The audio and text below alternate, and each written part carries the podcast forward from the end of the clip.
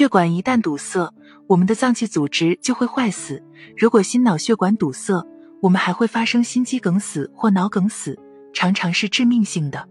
那么，如何才能发现血管堵没堵呢？看到不少人说血管堵没堵，跑跑就知道。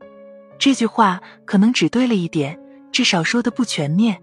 血管堵没堵，跑跑就知道，更多的是判断心脏血管有没有重度狭窄，而不能判断其他部位的血管有没有狭窄，更不是判断血管堵没堵的方法。比如说，颈动脉堵了，你跑步也发现不了。所以说，位置不同，表现也不同；血管狭窄的程度不同，表现也不同。一、血管堵塞分为完全堵塞和局部堵塞。我们说的堵塞，其实本意就是血管完全堵塞，也就是没有血流了，才叫堵塞。而老百姓一般只要是有狭窄，就叫堵塞。脑血管完全堵塞叫脑梗死，心脏血管完全堵塞叫心肌梗死，肺血管完全堵塞。叫肺栓塞，颈动脉完全堵塞叫颈动脉闭塞，下肢动脉完全堵塞叫下肢动脉闭塞。除了完全堵塞的情况，其余的血管内有斑块的情况，很多老百姓也习惯叫堵塞。其实准确的说叫狭窄，狭窄又分为轻度狭窄、中度狭窄、重度狭窄。二、完全堵塞，只有下肢血管完全堵塞，这个部位的血管堵塞后，我们走路后。或跑步后就会出现腿疼，常常被动的停下来。我们专业术语叫间歇性跛行，就是说一阵一阵的跛着走路。这是因为下肢动脉闭塞后引起的下肢缺血缺氧导致的下肢疼痛的症状。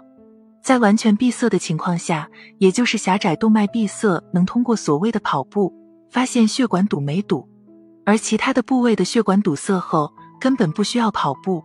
或根本无法通过跑步来判断。三、非完全堵塞，也就是我们说的狭窄。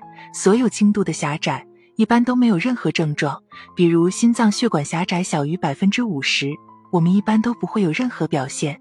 比如四肢血管轻度狭窄，我也不会有任何不舒服。比如颈动脉轻度狭窄，我们也不会有任何表现。只有当狭窄逐渐加重的时候，出现了中度尤其是重度狭窄的时候。我们才会有一些表现。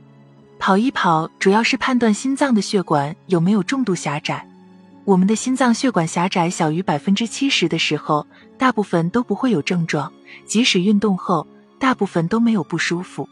当心血管狭窄超过百分之七十的时候，跑步后，尤其是快跑或者上楼、运动、干活、劳动、劳累等等情况下，就会出现心绞痛的表现，比如胸痛。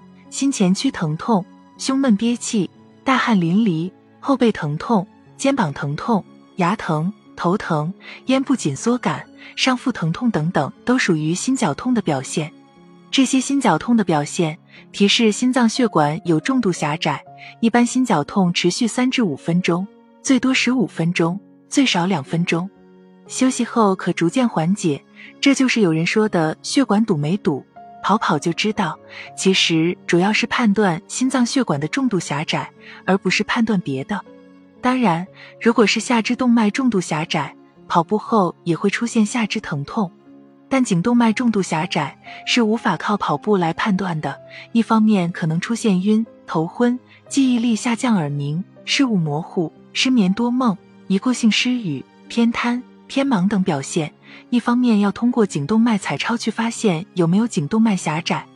总之，跑一跑就能判断血管堵没堵，特指重度的心脏血管狭窄的判断，也能发现下肢动脉有没有狭窄或闭塞。